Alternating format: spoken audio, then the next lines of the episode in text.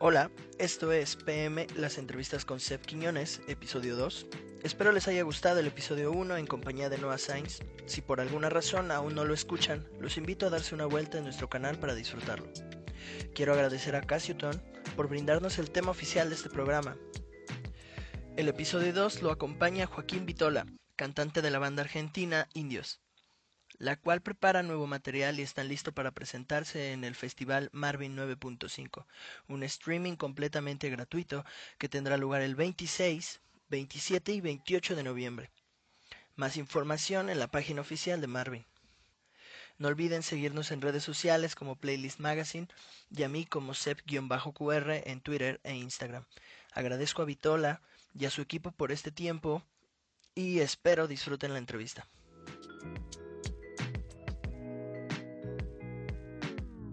Revisando tus redes sociales, bueno, las redes sociales de indios, encontré que el concierto de Vive Latino fue el último concierto presencial que dieron. Sí. Eh, ¿Qué cambio sí, tan... Así es. Ajá. Qué cambio tan radical, ¿no? Y, y ahora, pues, lleno de nostalgia es, que vive la música en directo, ¿no crees? Sí, sí, realmente es un cambio, es un cambio radical, se puede decir así, como, como fuimos de, del festival más grande latinoamericano, uno de los más grandes del mundo, a, a, tocar por streaming, a estar en otra dinámica, sin, sin gente, digamos, este, como espectadores. Este, pero bueno, creo que se, este, me hace acordar a, a un documental, ¿viste? Que se llama así, un cambio radical y que tal vez el ser humano podría empezar a pensar cosas radicales para, para, en esta urgencia, que también yo creo que es ecológica, ¿no? Ya, y sí, creo que la música tuvo que adaptarse y de cierta manera se adaptó muy bien a, a la situación, ¿no? Eh, sí, como fue encontrando, va encontrando la manera, ¿viste? Creo que, o sea, es uno como. No es, no es, yo creo que no. A mí, por lo menos, no me sirve eh, estar desesperado por encontrar una manera que suplante a lo otro, ¿viste? Creo que es una cuestión de como de que se vaya moldando y de que uno se vaya, vaya encontrando cuál es, por dónde va un nuevo formato de expresión, digamos, por decirlo de algún modo, ¿no? Este, como es, por ejemplo, puede ser el streaming o puede ser que no también. Este, entonces, es todo un proceso de, nada, de ver eh, dónde, qué, le da vitalidad a uno. Ya, y en cuestión de el público mexicano, ¿qué, ¿cómo lo describirías?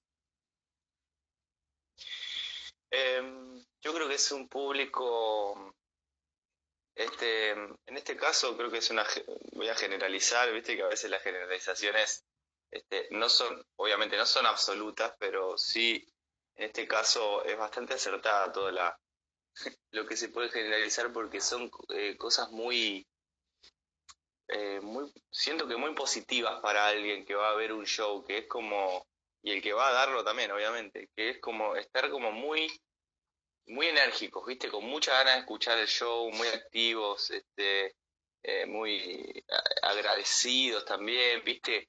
Como una cuestión súper eh, bueno, eso, ¿viste? Como, eh, como tiene mucho histrionismo, mucho grito, mucho acompañar, este, mucho de, de, vibrar, ¿viste? Y emitir, ¿viste? Y eso me parece al momento de ir a ver un show, que a veces hay lugares donde eh, por ahí hay gente más que está escuchando y pareciera que, estando tan, tan quietos y tan en la escucha puede llegar a haber como mucha mente ahí, viste, como mucho, mucho, mucho juicio. En cambio, siento que en el público mexicano es mucho más, este, mucho más corporal, viste, es como eh, tiene mucho más que ver con lo salvaje y eso me parece que está buenísimo. El argentino también lo tiene y eso también creo que tiene muchos puntos en común el público argentino con el mexicano. Ya, ah, es como formar parte, ¿no? De la música, apropiarse de, de, la música que, que les están entregando los artistas.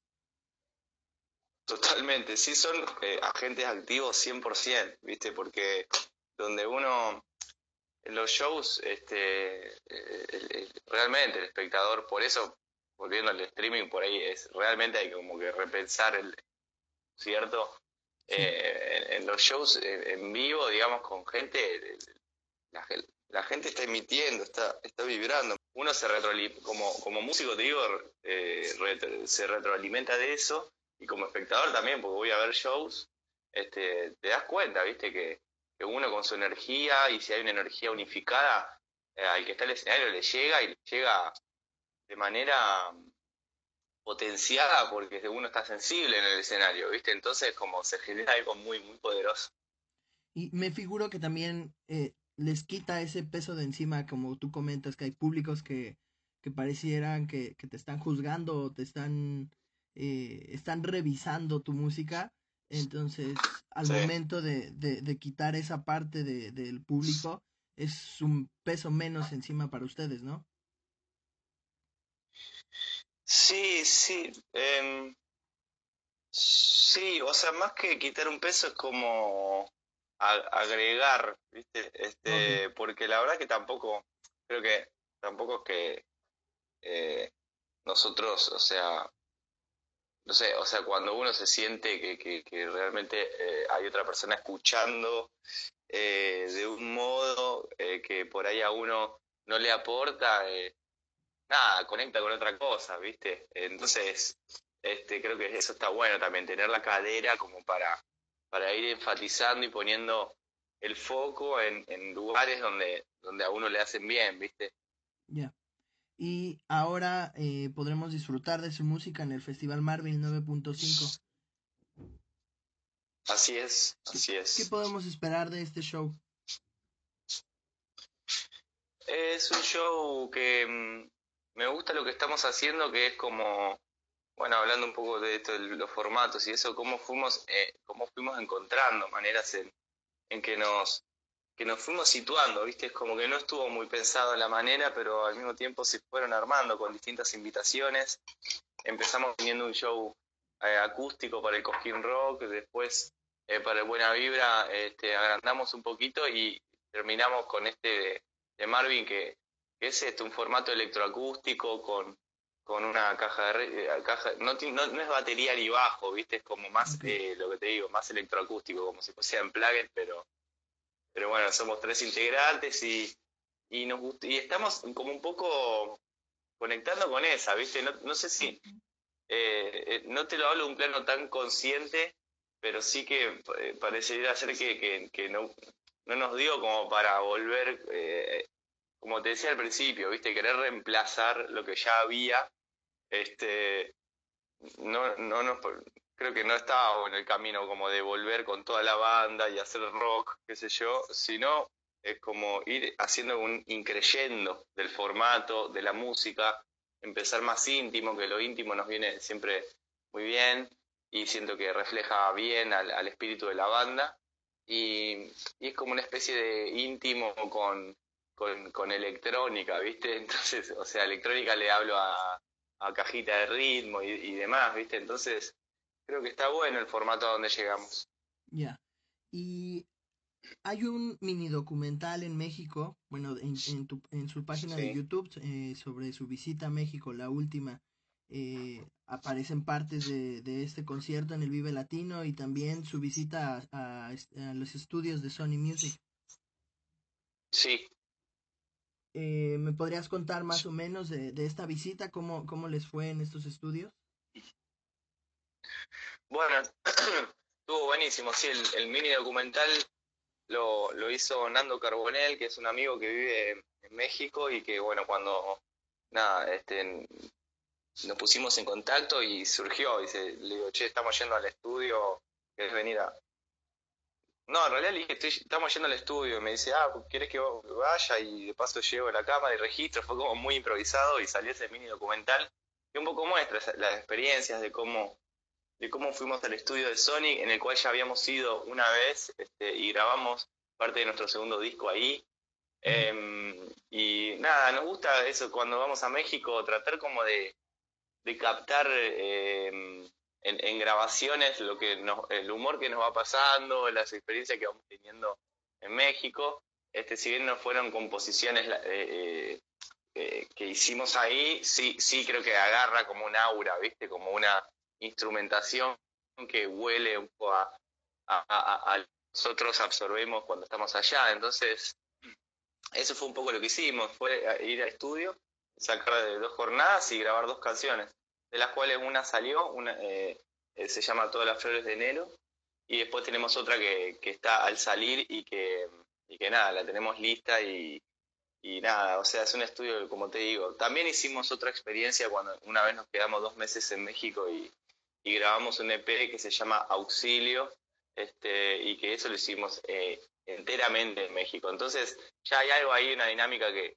a la banda ya le gusta y ya lo toma casi como de manera rutinaria el hecho de ir y la vez que vamos a México, porque ya fuimos como 10 veces, este, pero siempre que se puede ir y grabar. Ya, y se nota esa naturalidad, por lo menos en el documental. Creo que hay esa vibra natural y comodidad de ustedes para trabajar en aquí, ¿no? De una, sí, yo creo que lo hacemos porque, porque realmente nos sentimos cómodos, no, no por una exigencia ni porque eso nos puede traer más rédito, o sea, no es una estrategia, sino es más bien una inclinación, unas ganas, un humor general de la banda de, de aprovechar de estar en un, en, un país tan, tan estimulante como es México y, bueno, y, tener también la suerte de contar con, con, formas de, llegar a ese tipo de estudios, porque el estudio Sony es, espectacular. No sé si lo conoces, pero es, es buenísimo. Ya. Eh, oye, y después de más de 10 años de la creación de Indios, ¿cómo logran fortalecer la unión de la banda? Eh, yo creo que con comunicación, y eso a veces es verbal, a veces es no verbal, pero es como los vínculos tienen que estar eh, comunicados, este, eh, tienen que estar eh, cultivados, digamos, viste, como no dejarlos estar y no dar nada por sentado, me parece que es el, el truco más grande que hay en las relaciones largas, viste, como en, a veces uno naturalmente creo que la vida se va como tomando su forma eh, y entonces en esas formas a veces aparecen las, ciertas comodidades o roles y en eso se te va la vida y no te diste cuenta y no sabes ni si lo estás haciendo porque querés o porque estás en piloto automático, ¿viste? Entonces, eso, ciertas conversaciones o, o ciertos movimientos que a veces se hacen este, y por ahí no son tan cómodos, son muy necesarios, ¿viste? Para, para tener vivo un organismo. Ya. Eh, en su primer álbum hay una canción eh, que se titula Adolescente. Eh, el Joaquín del presente, ¿qué siente al escuchar esta canción?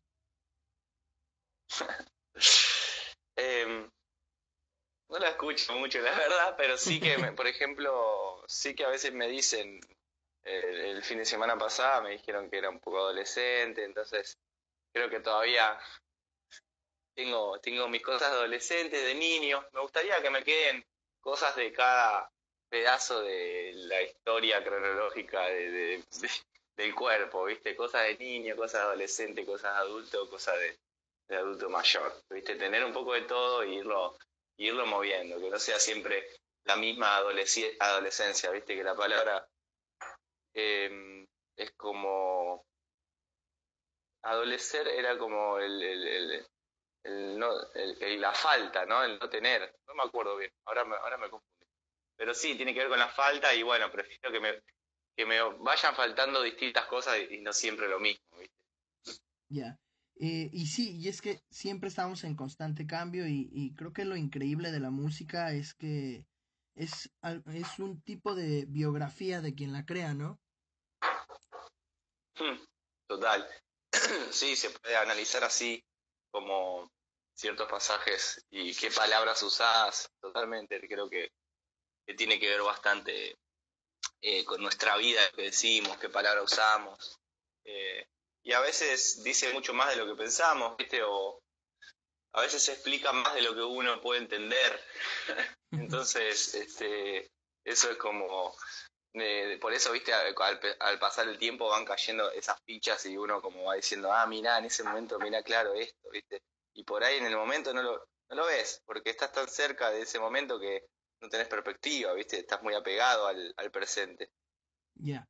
Y aunque a veces estamos muy pegados al presente, me figuro que cada uno de los proyectos que ustedes han realizado siguen resonando y siguen eh, teniendo importancia para la nueva música que van haciendo, ¿no? ¿En qué sentido lo decís? Eh, toda la experiencia que han aprendido en cada uno de sus eh, discos. Sí, sí, sí, ni hablar, todo, o sea, las experiencias, ¿viste? O sea, el, lo que te pasó ayer, lo que, lo que me pasó ayer, ¿viste? Me resuena. Entonces, obviamente la experiencia de los discos también, pues son momentos como claves donde uno está imprimiendo eh, o está desarrollando una, una idea o muchas ideas que después forma parte como de un de un, de un no sé de un de un entramado que, que es un que, después tiene forma de disco. Este sí ni hablar que cada experiencia eso es lo lindo y creo que lo que estamos haciendo que cada disco y también de, una manera que no es, no es como tan proyectada como tipo estrategia, sino más bien que nos sale un poco así, que es la idea de ir cambiando los procesos metódicos de, hacer un disco, ¿viste? Entonces, este, en el primer disco fue de una manera, en el segundo de otra, en el tercero de otra. Y Auxilio, como te digo, que es un EP, de otra. Entonces, eh, eso me encanta, me encanta poder, este, y que podamos este, estar eh, como generando nuevas experiencias, y viste, porque si uno quiere hacer distintas cosas eh, haciendo lo mismo, creo que llegas a los mismos lugares, ¿no? Ya. Eh, hace poco presentaron Fobia y No te quedes solo. Eh, ¿Me puedes platicar un poco sobre estas dos canciones? Mm. Sí, este, son dos canciones que mm, habíamos empezado a trabajar en el, en el verano, este, de acá, digamos, en, enero, este, con Nico Cotton, este, que es el productor de las canciones, este, y, bueno, estuvimos un poco en la sala, después nos fuimos a México y la idea era volver y ponernos a grabar. Eso se retrasó un poco por, por la cuarentena. Este, entonces, después cuando se pudo abrir un poquito eh, los estudios protocolarmente y demás, fuimos y grabamos. Y nada, son dos canciones que, eh, eh, nos gustan, no sé, obviamente que nos gustan. Este, eh, bueno, son composiciones que, que, hice yo, que hace por ahí hace mucho no, no, no, no, como no entraban temas en, la banda de los míos, entonces capaz como que se puede llegar a, a, ver algo distinto, si bien yo creo que Indios es como una esencia y, y por ahí no sabes bien quién hace qué, pero, pero por ahí muestra como algo distinto, digamos, porque Nico, el flaco el guitarrista y compositor y cantante, este, es el más prolífico y, y siempre tiene como un, color muy marcado y, bueno, espero haber podido aportar también otro tipo de colores para que la banda, o sea, tenga como un, ¿no? Como un crisol de, de, de, de ambientes, ¿no? Ya, considero que lo tienen o que desde el principio se vio porque como tú lo mencionas, eh, creo que al escuchar la banda se nota la colaboración de todos y no solamente eh, como un foco proyectado a uno, a uno solo de ustedes. Claro, está buenísimo eso, me encanta y creo que es lo más, lo más importante de una banda, ¿viste? Que, que sea una banda y que no parezca y que no que no sea por compromiso, porque es una banda, sino que realmente este, cada uno aporte de manera creativa o de, la manera que sea como para armar y se arma como algo mucho más complejo, ¿viste? Es como una especie de meditación colectiva, ¿viste? Llega como mucho más ancho todo el, aura, ¿viste? Todo este proceso de unir diferentes pensamientos y diferentes mundos, ¿no? Claro, así hacerlos confluir y que se lleven bien, ¿viste? Y no unirlos a la fuerza, sino este, que realmente se abracen esas ideas entre sí. Ya. Eh, ¿Podemos esperar pronto música nueva de, indios? Sí, sí, se puede. Se puede y se debe. no, debemos nosotros, debemos nosotros eh, ya meternos en, en, la grabación. En realidad lo que estamos haciendo ahora es terminando de acondicionar la sala de ensayo para que esté, esté mm, con todas las comodidades y, poder entrar como a, a, este otro, a un proceso más de, de, ensayar temas y grabar y meternos en esa para que pueda salir un disco el año que viene. Así que estamos en eso. Ok, perfecto. Eh, te agradezco mucho tu tiempo. Eh, te mando un abrazo y mucho éxito en tu presentación y en todo lo que se viene para ustedes. Bueno, muchas gracias. Un placer haber charlado. Nos vemos. Hasta luego. Hasta luego.